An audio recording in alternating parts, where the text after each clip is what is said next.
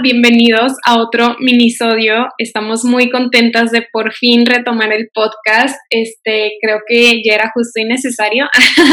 y justo hoy queremos platicarles, pues, por qué decidimos ponerlo en pausa, qué estuvimos haciendo en estos, en estos meses, creo que fue. Y, y vamos a hablar un poquito sobre cómo hemos sobrevivido nosotras a nuestra propia cuarentena y vamos a platicarles también sobre el tema de límites y cuarentena, que es un tema que nos pidieron y nos hizo mucho sentido leerlo. Entonces, pues justo también les decimos que estamos grabando a distancia, nunca habíamos hecho esto, entonces vamos a ver cómo funcionan. Si por ahí escuchan fallas en el audio, em, les pedimos una disculpa por adelantado, em, pero bueno, bueno, vamos a ver qué tal sale esto y y pues nada, hola Linda.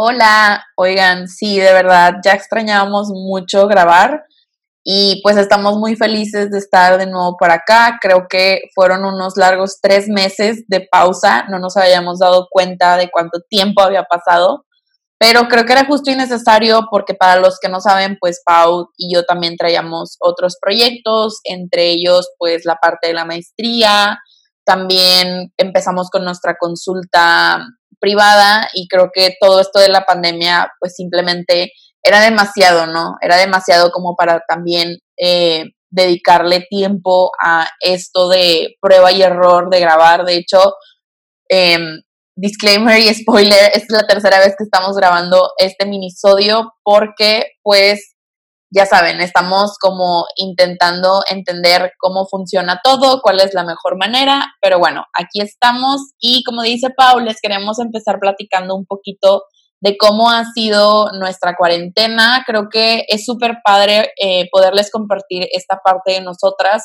porque es como mostrarnos vulnerables y al final la vulnerabilidad nos da poder y creo que esto también les puede ayudar a ustedes para ver que cada quien vive la cuarentena diferente y que no por ser un profesional de la salud, ya sea psicólogo, doctor o lo que sea, eh, pues estás exento, ¿no? O ya tienes las herramientas y la lista perfecta de qué hacer con lo que estamos viviendo, porque pues no, nadie nunca había vivido una pandemia, o bueno, yo no conozco a nadie que haya vivido una pandemia antes. Entonces, pues bueno, Pau, no sé si les quieras empezar platicando cómo te fue a ti con esta cuarentena. Sí, Linda, totalmente concuerdo con esta última idea de, bueno, nadie que yo conozca que esté vivo ha experimentado o había experimentado esto de una pandemia eh, mundial. Entonces, pues sí, justamente es algo que, que estábamos platicando hace ratito, como Justo apenas nosotras, eh, como ya les habíamos contado, estábamos iniciando el proyecto de la consulta privada, eh, rentando un espacio para nosotras para poder consultar y también trabajar en, nuestros proyectos cada una.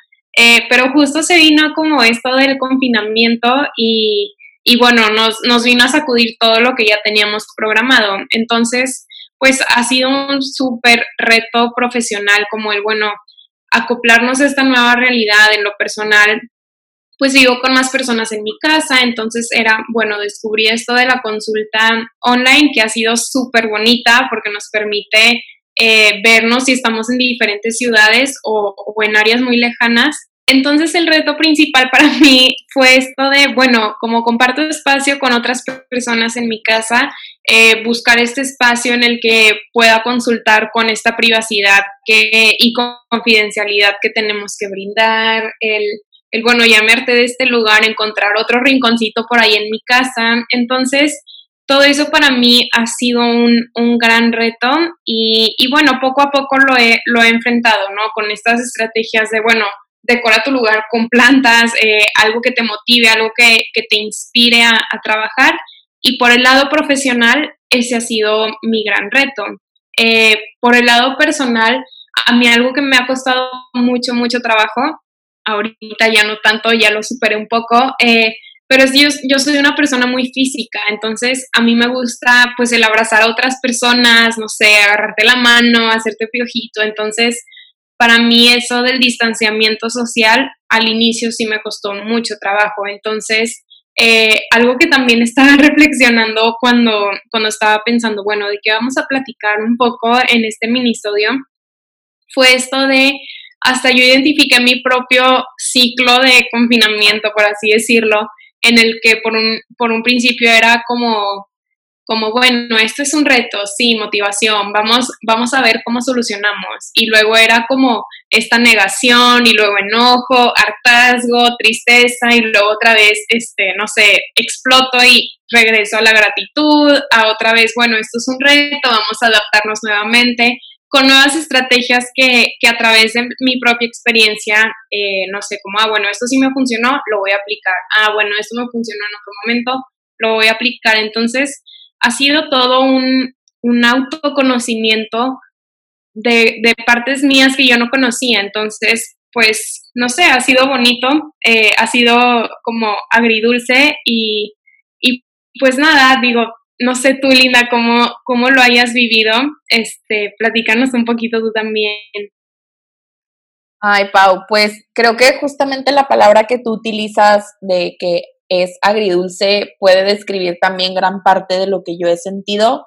La verdad es que como Paul les comentaba, pues en el área profesional teníamos algunos proyectos en marcha, entonces yo también creo que por la parte del área profesional, al inicio sí hubo mucha frustración porque ya les habíamos compartido que iniciamos con la parte de la consulta privada, entonces llega la pandemia y nosotras apenas teníamos un mes de contar con nuestro espacio seguro para dar la terapia presencial y pues obviamente pusimos todo eso en pausa y esto nos llevó a tener que adaptarnos a la parte de dar la consulta en línea, que en lo personal creo que a las dos es algo que nos ha encantado porque hemos podido conectar con personas de todos de todas partes del mundo y, y es una facilidad increíble y creo que aparte para muchas personas es como una nueva normalidad y algo que, que se adapta muy bien.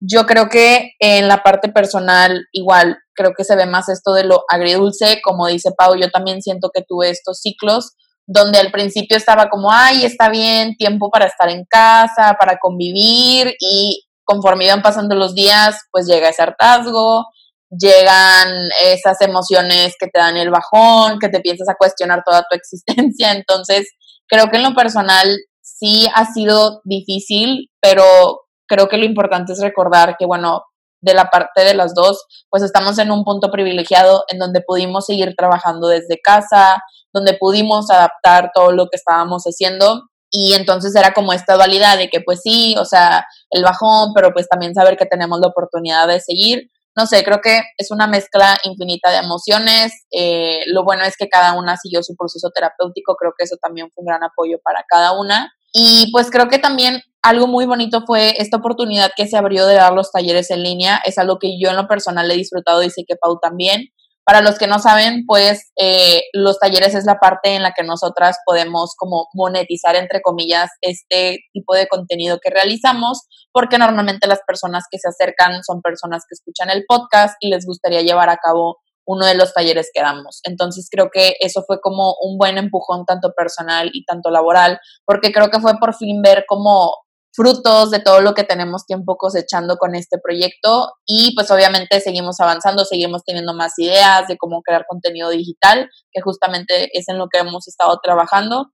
Pero sí, en general creo que ha sido de todo y bueno, yo en lo personal también algo con lo que batallé mucho ahorita y sigo batallando es con llevar clases en línea. Pau y yo también, para los que no saben, estamos haciendo una maestría y pues de golpe tener que cambiar a la modalidad en línea y que sean clases tan complejas y largas, creo que para mí ha sido muy difícil. Me cuesta mucho mantener el hilo de la conversación o pues no distraerme porque yo estoy en casa y no tengo como un espacio específico para trabajar. Normalmente trabajo en el comedor. Ahorita estoy grabando desde mi cuarto en una silla, en un sillón que improvisé con una mesita que agarré de la sala de mis papás. Entonces creo que que sí, ha sido como, como esta montaña rusa que les digo, pero digo, al final estamos aquí, pues vemos cómo está avanzando la situación y tratamos de, de sacarlo mejor, ¿no?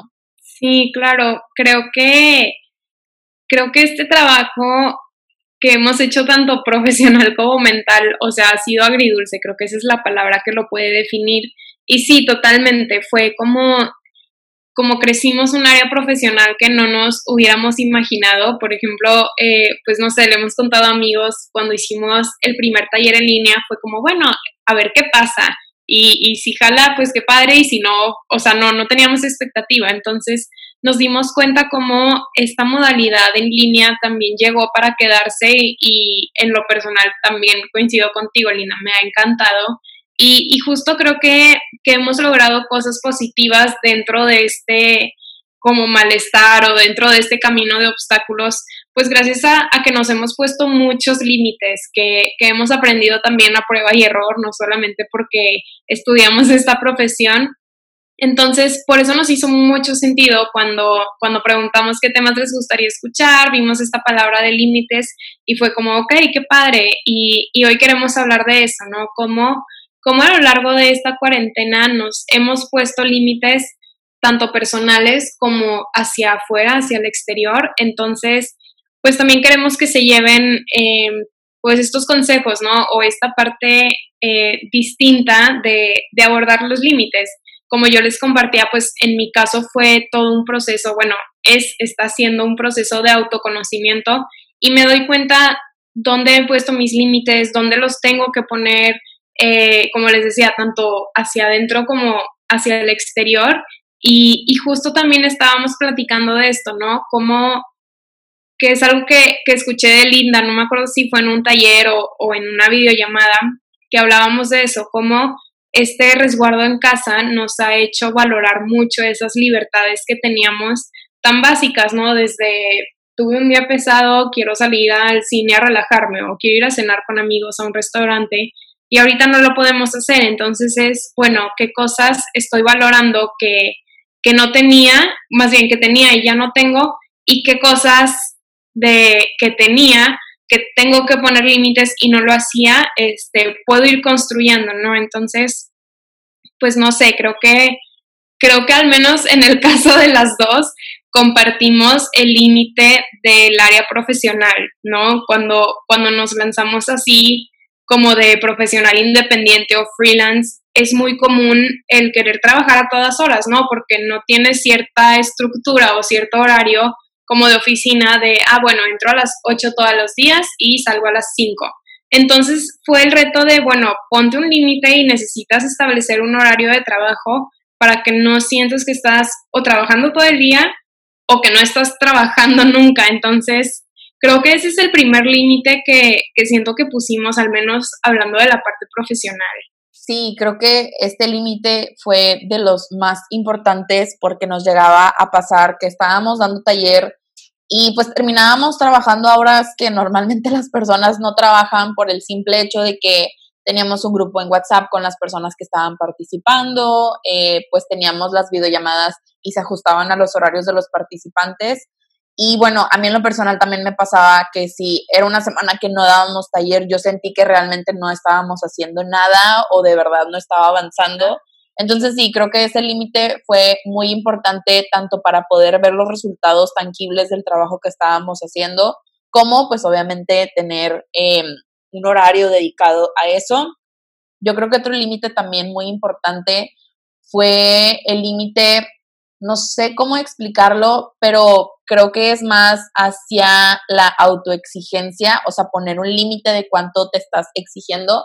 Creo que a, las dos no, nos ha pasado y cuento desde mi experiencia que a mí en esta parte era eso de, bueno, eh, tengo la parte del podcast, tengo la parte de la consulta personal, eh, perdón, eh, privada, tengo la parte de los talleres y pues aún así no es suficiente, ¿no? Entonces, este nivel de autoexigencia cada vez iba siendo más grande y el hecho de estar en casa, pues hace parecer que no estás haciendo las cosas tal cual, ¿no? O sea, yo creo que mamá o papá te ven en casa y yo creo que muchos se pueden identificar y se cuestionan como, bueno, ¿y qué estar haciendo? Porque nada más de repente se conecta y, y fue en, como empezar a razonar, ¿no? Como, ok, ellos no a lo mejor no se están dando cuenta, pero yo sí puedo ver que a lo mejor cuando estoy sentada en el sillón, a pesar de que sigo en pijama, eh, pues estoy trabajando en cierto contenido, ¿no? Y contenido que me puede tomar una hora, desde leer un artículo, depurar la información y pues prepararla para compartirla.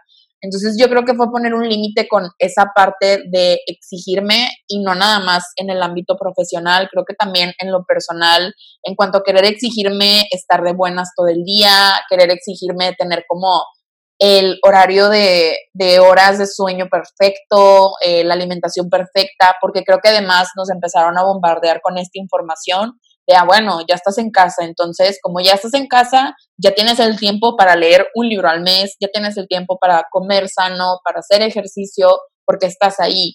Y creo que no, o sea, al contrario, debíamos de ser todavía más compasivos con nosotros mismos, porque esto es algo que nunca antes habíamos vivido fue sacarnos de nuestra realidad y normalidad a la cual estábamos acostumbrados. Entonces yo creo que eso es un límite que hasta el día de hoy yo creo que muchos eh, se van a sentir identificados. Y pues sí, es recordar mantener ese límite de la autoexigencia y mezclarlo con la parte de la autocompasión, ¿no? Yo creo que al final el cuidarnos, eh, tanto física como mentalmente, sigue siendo ser productivos, aunque no lo parezca. Entonces sí, creo que para mí ese segundo límite es muy importante y que creo que tiene que ser nombrado por toda la información con la cual nos estuvieron bombardeando. Sí, y esto es algo que, que también platicábamos mucho en los talleres, cómo se nos pusieron otra vez estas expectativas que se iban al límite y, y, estaban muy lejos de la realidad. Entonces creo que el, el aternizarnos a la realidad fue otro límite, ¿no? De a ver, eh, vamos a, a voltear a ver qué es lo que está sucediendo ¿Y cuáles son mis prioridades? Realmente eh, mi prioridad ahorita es eh, dormir mis horas perfectamente, comer saludable, hacer ejercicio, o simplemente es como salir de esta cuarentena eh, con la salud mental mejor cuidada, ¿no? Entonces, creo que también fue, fue en mi caso eso, replantearme mis metas y aterrizarlas mucho a la realidad y, justo un límite que yo también puse, que, que ya abarcando un poquito más hacia el exterior, era del tiempo que pasaba en mi celular. Este, digo, obviamente he tenido semanas que sí pasó siete horas al día, seis horas al día, pero las semanas que yo me daba cuenta en que me quitaba mucha energía mental, ya sea porque en los grupos estaban hablando del tema o que, no sé, no quería dedicar tanta energía mental hacia la afuera, como que me estaba desconectando mucho de mí misma, dije, a ver, vamos a poner un límite en esta parte y no tan exigente de que me ponía horarios, pero sí era como que, y si ya son las, no sé, once y media de la noche, doce, y yo sigo ahí en el celular y yo ya me di cuenta que por eso, eh, no sé, no descanso bien, sí empecé a poner ese límite de, bueno, en lugar de estar en el celular dos horas antes de dormir, eh, me pongo a hacer un rompecabezas o me pongo a pintar, me pongo a hacer actividades distintas, porque ahí yo me di cuenta que, que me quitaba mucha energía mental, ¿no? Entonces, creo que ese también fue uno de mis límites y de los que más me costó trabajo, porque pues, pues fue una costumbre que tuve que quitar, ¿no? De, bueno, si todos los días hacía eso, qué actividades puedo meter que, puedan sustituir este ratito de ocio, ¿no? O sea, de no pensar, porque creo que se relaciona al límite que tú mencionabas hace ratito, Linda, de la autoexigencia de, ok, también voy a incluir actividades en mi día que sean de no pensar, porque todo el tiempo queremos estar trabajando por, por todas estas expectativas que se esperan de nosotros. Entonces, para mí un, un límite así en cuanto a mi rutina fue eso, como ponerle pausa tantito a, todo el tiempo que pasaba en mi celular. Sí, totalmente te entiendo, Pau. Y de hecho yo les confieso que es un límite que hasta el día de hoy no he logrado marcar tan bien. La verdad es que creo que si de por sí yo ya era una persona que utilizaba mucho el celular, ahorita de verdad yo creo que me duermo y me despierto con él hasta hace poco ya como que lo empecé a hacer más consciente porque creo que no nos damos cuenta cómo hasta esto nos llega a perjudicar en nuestra forma de descanso, en las horas de sueño, cómo conciliar o inclusive el insomnio. Entonces trato de ser muy consciente de, aunque sea la primera reacción que tengo de levantarme y querer agarrar el celular, es no. A ver, primero ve al baño, date un baño, date los dientes y ya después puedes agarrar tu celular. Entonces creo que que sí, ha sido como, eso es algo que en lo que yo sigo trabajando, hay días buenos, hay días malos, pero pues sí, sigo siendo muy apegada a él.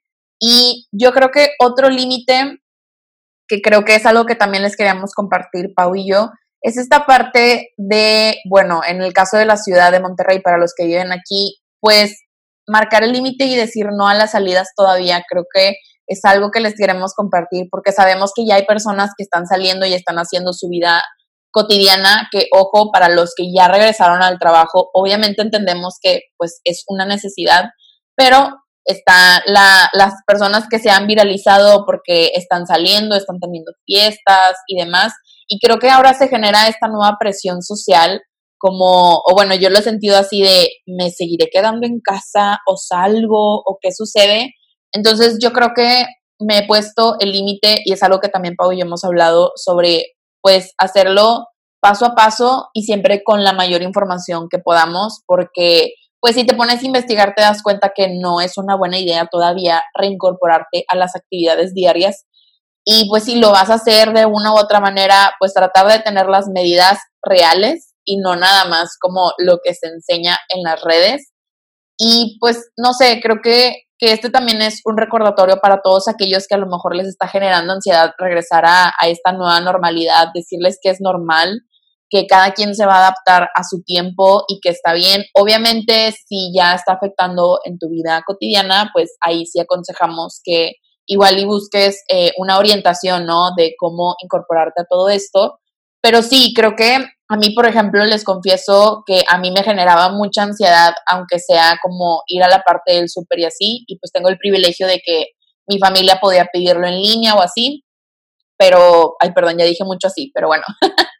pero sí, creo que, que ha sido como, como ir descubriendo qué me genera ansiedad y qué no. Entonces es pues tratar de no exponerme, tratar de cuidarme y algo muy importante que creo que ahorita Pau también se los va a compartir, que lo escuché por ella, era esta parte de que no tenemos aquí la cultura de me cuido para cuidar al otro. Entonces creo que es algo que yo sí tengo muy marcado porque lo he vivido con mi mamá, con mi papá, o sea, como que ellos son los que más nos han dicho, porque pues en mi caso yo eh, tengo a mis abuelos, eh, que son eh, parte de la población de riesgo, y, y, por ejemplo mi papá fuma, entonces sí es como, oye, pues es que yo no vivo sola, ¿sabes? Yo vivo en casa con más personas y si yo salgo y me expongo, estoy exponiendo a esas personas y si esas personas salen, me están exponiendo a mí, entonces es una cadena gigante y, y ya, creo que es esa parte del límite de tanto para las personas que a lo mejor están ya presionando a sus amistades como, oye, ya sal, porque a mí me ha tocado tener amigos que me hablan de, oye, ya, no pasa nada,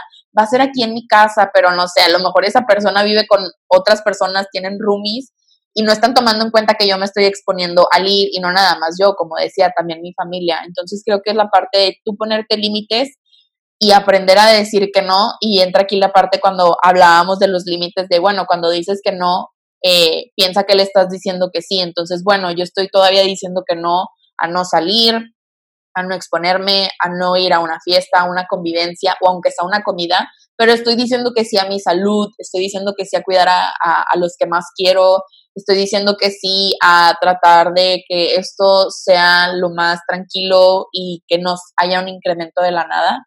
Entonces sí, creo que ese, ese límite también se me hace muy importante y como digo, recordando para las dos partes, tanto para la persona que se quiere quedar resguardada como para la persona que dice, bueno, sabes que yo vivo solo y quiero estar saliendo, ok, pero no presiones a los demás a querer hacer lo mismo que tú porque pues cada quien tiene eh, diferente perspectiva, eh, diferente manejo de sus emociones y no podemos andar queriendo jalar a todos de que no, si ya sal y vente, todo está normal, cuando las noticias dicen lo contrario.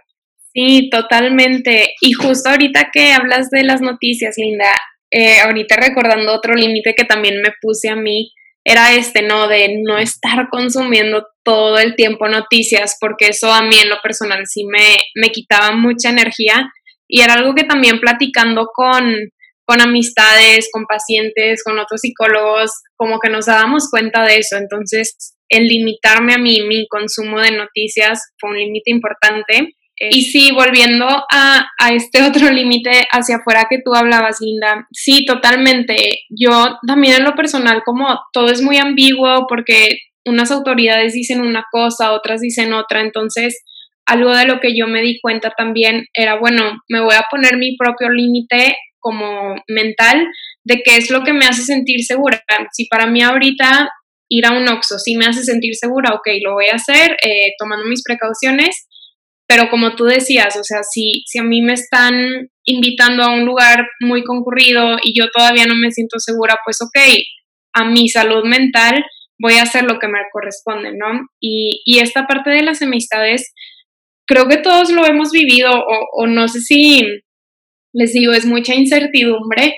Eh, pero sí, esto que tú me decías, Linda, de, de aprender a decir no, creo que algo muy importante también es el respetar ese no que te den las otras personas, porque al menos a mí me pasa mucho eso, desde, sí, desde que me di cuenta que ese tema, pues desde que grabamos el, el episodio en la primera temporada de Aprender a decir que no, me di cuenta de eso, cómo, cómo nuestra cultura no respeta el no cuando se nos dice. Entonces, para mí se ha sido difícil eso, ¿no? El, el bueno, pues tú pon tu límite y trata de seguirlo al pie de la letra y si la otra persona, este, pues lo toma mal como, bueno, o sea, no tomarnos nada personal porque cada quien lo está viviendo de forma distinta y, y eso se me hace muy, muy valioso, ¿no? Como, bueno, voy a decir no, pero yo también voy a aprender a respetar ese no y, y si yo digo no y no me lo respetan, pues tratar de explicar en medida de lo posible, ¿no? Creo que, creo que es algo que ya hemos hablado muchas veces, es algo a lo que nos enfrentamos todos los días y, y más en la cultura mexicana, ¿no? Que somos tan, como tan unidos, tan, tan, no, no pasa nada, vente, eh, yo te picho, yo paso por ti. Este, creo que ese sí ha sido uno de los límites, pues, más importantes que, que he puesto esta cuarentena. No sé qué otro se le venga a tu mente, Linda. Me acordé ahorita del de las noticias, este, pero sí, o sea, les digo, ha sido un proceso de autoconocimiento y de qué sí me funciona, qué no, qué me incomoda, qué me hace sentir cómoda.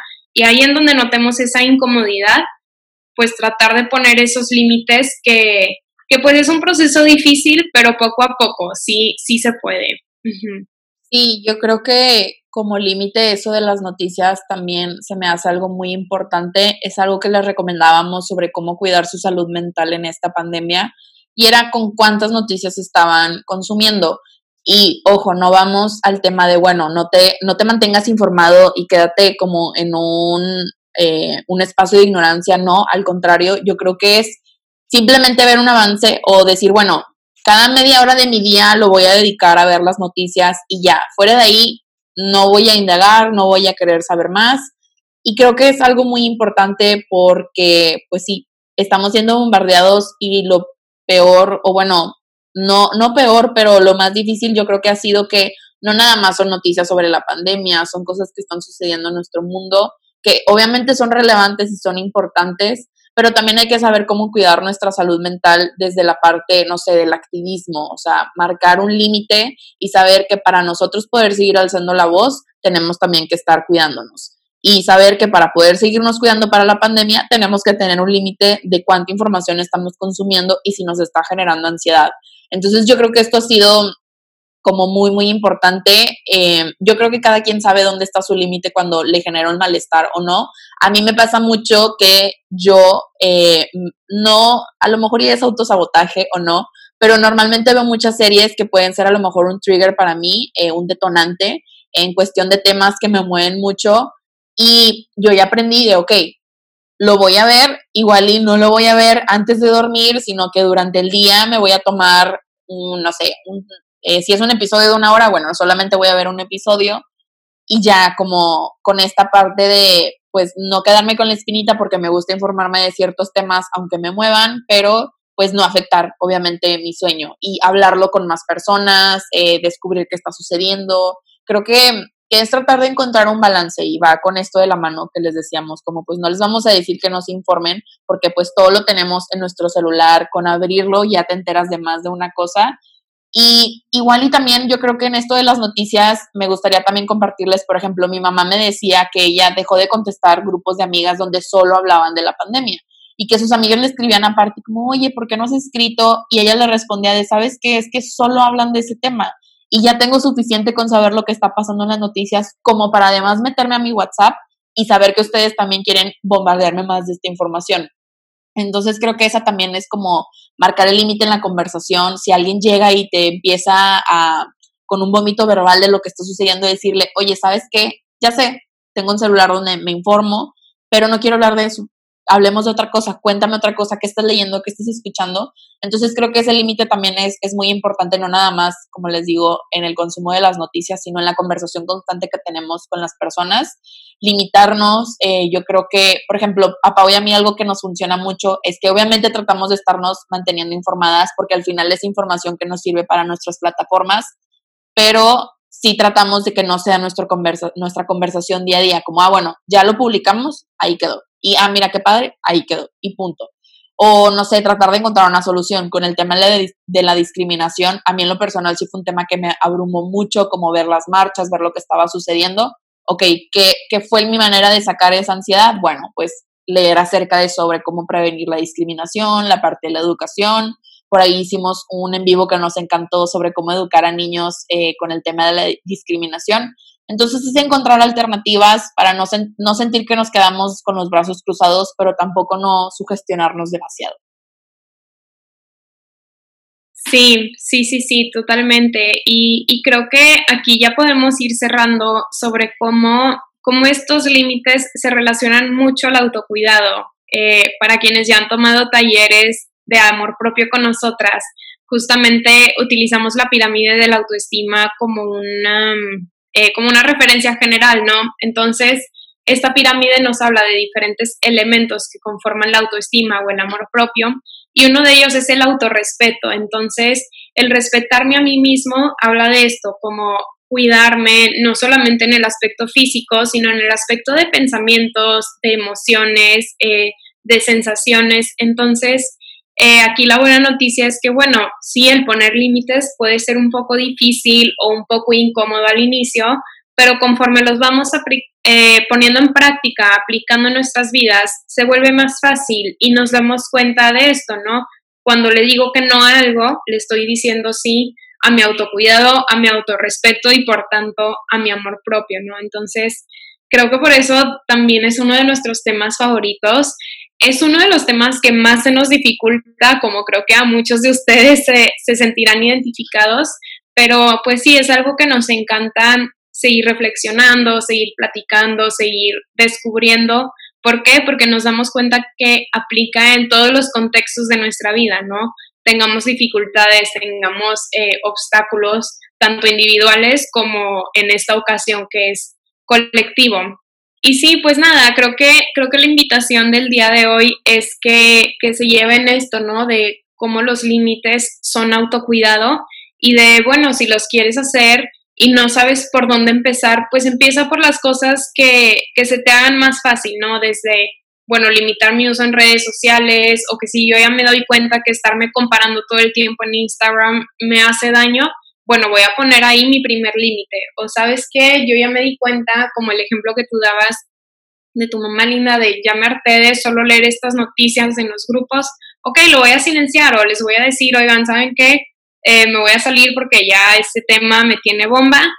Cuando cambien de tema me vuelven a meter. Entonces, creo que son acciones muy, muy valientes que cuestan trabajo, pero que tienen su recompensa, ¿no? Así como cuesta mucho esfuerzo, también eh, conlleva muchos frutos. Entonces, pues creo que, creo que esa es la invitación de mi parte. Em, y pues nada, no sé si quieres agregar algo, Linda, ya para cerrar.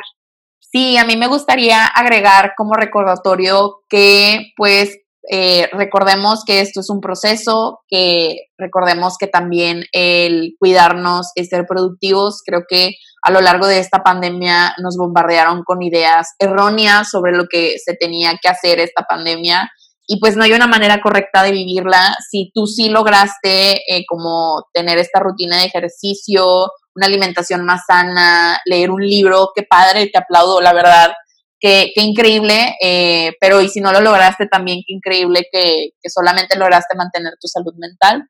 Entonces, pues sí, creo que ese es como mi recordatorio, decirles que cada quien pues va a ir eh, adaptándose a su manera, sean pacientes tanto con ustedes como con las demás personas. Y esta parte de respetar de, bueno, si ya hay personas que de verdad salieron, igual y pensar de, bueno, a lo mejor y tuvieron una razón, o sea, realmente ya a lo mejor su, estado mental ya no podía con estar en casa. Y pues nada, tú recordar que tú te sigues cuidando y también eso está bien, pero pues siempre respetando las dos partes, como decíamos en esto de los límites. Y pues creo que es todo. Estén al pendiente de todas las nuevas cosas que vamos a tener por ahí. La verdad es que Pau y yo ya estamos poniendo en marcha ahí algunas cositas que creo que les va a encantar. Seguimos trabajando para que ustedes tengan eh, nuevo contenido. Este es el primer minisodio ya de regreso. Eh, ya vamos a grabar episodios, como les decíamos. Cualquier cosa, sugerencia, nos pueden mandar un mensaje directo. También recordarles que seguimos con la parte de la consulta privada. Nos pueden encontrar en Instagram como arroba tu espacio seguro. Ahorita seguimos manejando toda la consulta vía online porque creemos que es lo más prudente. Y pues nada, les mandamos unos grandes abrazos virtuales. Estén al pendiente, compártanos en nuestras redes qué se llevan de estos límites, qué, qué, qué límites se les ocurre y qué, qué temas quieren escuchar. Ya nos han escrito por ahí algunas opciones, pero pues si se les ocurre algo a raíz de este minisodio, escríbanos con toda confianza. Sí, cuídense mucho, este, y pues nada, nos seguimos escuchando. Bye. Bye.